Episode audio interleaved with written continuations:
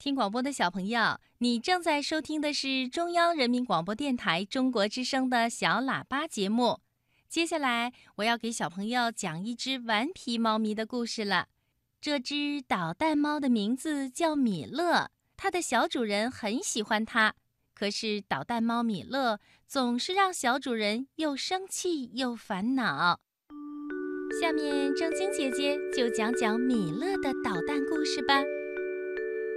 有个小女孩叫夏美，她家里有一只猫，名叫米勒。这只叫米勒的猫咪特别喜欢捣蛋。一天，夏美发现家里客厅的地板上踩满了米勒脏脏的黑脚印儿。夏美生气地教训了米勒。这又是你干的吧，米勒？真讨厌！你走吧。没想到第二天，猫咪米勒真的不见了。夏美到处找她的猫咪。米勒，你去了哪里啦？米勒。夏美找啊找。不知不觉，他走进了森林里。让他意想不到的是，在这片森林里，他的身体竟然一点点的变小了。小女孩夏美变得越来越小，她变得几乎跟她的猫咪米勒一样大了。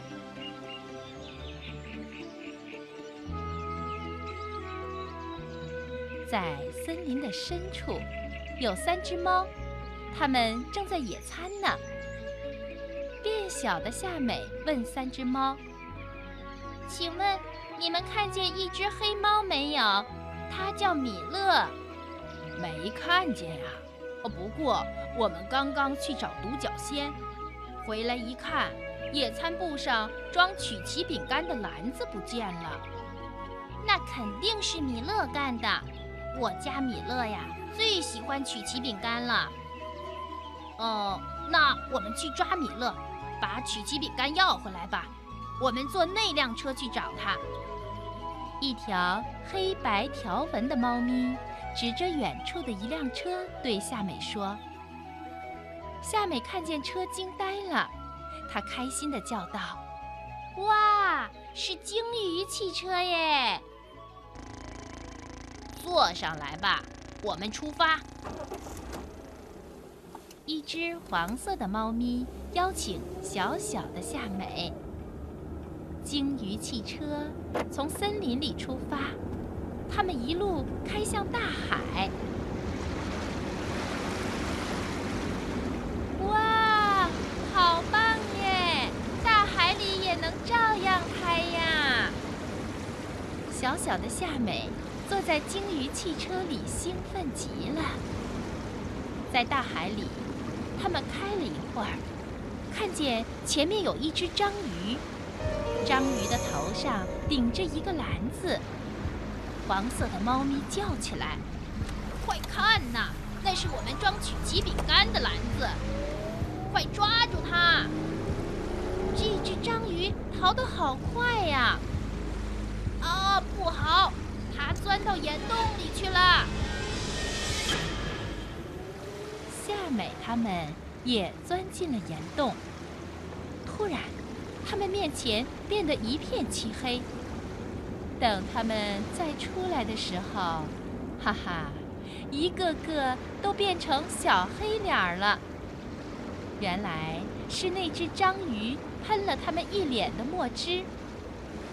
黑白条纹的猫咪生气地说：“这只可恨的章鱼，那只章鱼啊，肯定是我家米勒变的。”他们四个赶紧用海水洗干净脸，接着又在海上继续前进。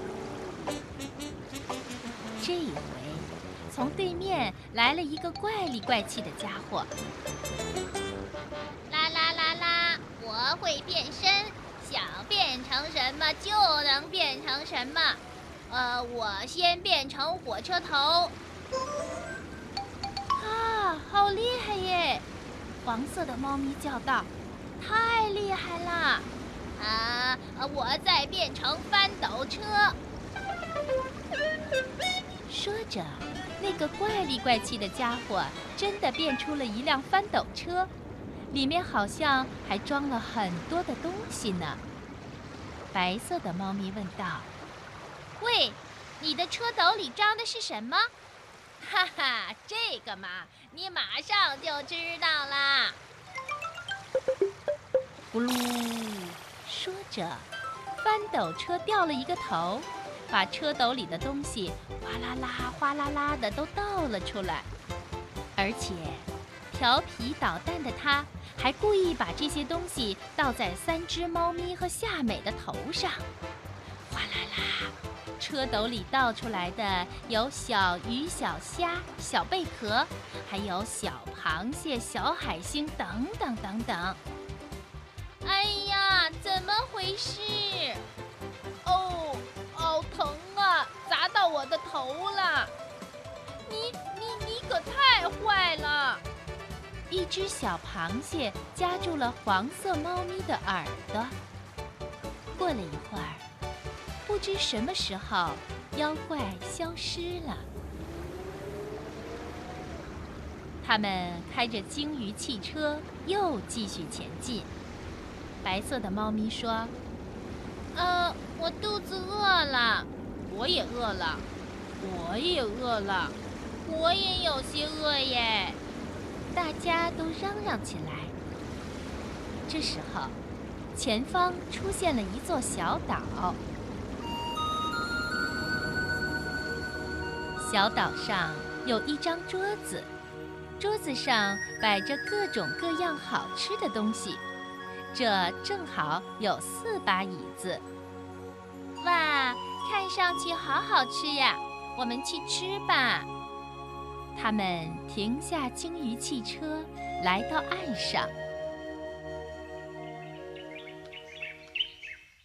大家围坐到了桌边，刚要吃。桌子腿儿突然嗖的一下子长了上去，咦，怎么回事？桌子变高了！黄色的猫咪大叫起来。只见那桌子腿儿嗖嗖嗖的朝上长，白色的猫咪生气了，他说：“哪怕你长得再高，我们也要吃。”他们大家抱着桌子腿儿朝上爬，可是那桌子腿儿太滑了。他们一个个扑通扑通的都掉了下来。他们使劲儿的抬头仰望着美味，却吃不到嘴，这可把他们气坏了。夏美对三只猫咪说：“再也不管米勒了，我们回家，回家去做新的曲奇饼干吃。”对，我们不吃了，我们自己做曲奇饼干。于是，他们又开着鲸鱼汽车回到了黑白条纹的猫咪家里，开始做曲奇饼干。夏美和面，白色猫咪搅拌鸡蛋，黑白条纹猫咪用小爪子做出各种形状，黄色猫咪呢负责烘烤饼干。好吃的曲奇饼干很快就做好了。他们正要吃曲奇饼干的时候，米勒的脑袋从窗口探了进来，他手里还提着那只装曲奇饼干的篮子呢。啊，是米勒耶！夏美叫了起来：“对不起，我吃了篮子里的曲奇饼干。对不起，呃，是我捉弄了大家。”米勒向大家道歉。夏美说：“让米勒也进来吃曲奇饼干吧。”“嗯，好吧。”黄色的猫咪说：“好啊，来吧。”白色的猫咪也说：“那就进来吧。”黑白条纹的猫咪说：“于是米勒也进到屋里，和大家一起吃曲奇饼干了。白猫说：“不过，嘿，米勒，你可真是一个捣蛋的天才呀！”可不是嘛。黄猫也同意。就这样，大家成了好朋友。吃完曲奇饼干，夏美和米勒就跟三只猫分手告别，回家去了。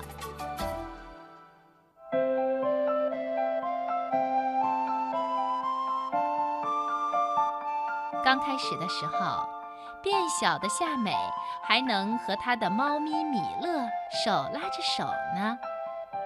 要走出森林的时候，夏美的身体又恢复到了原来的大小。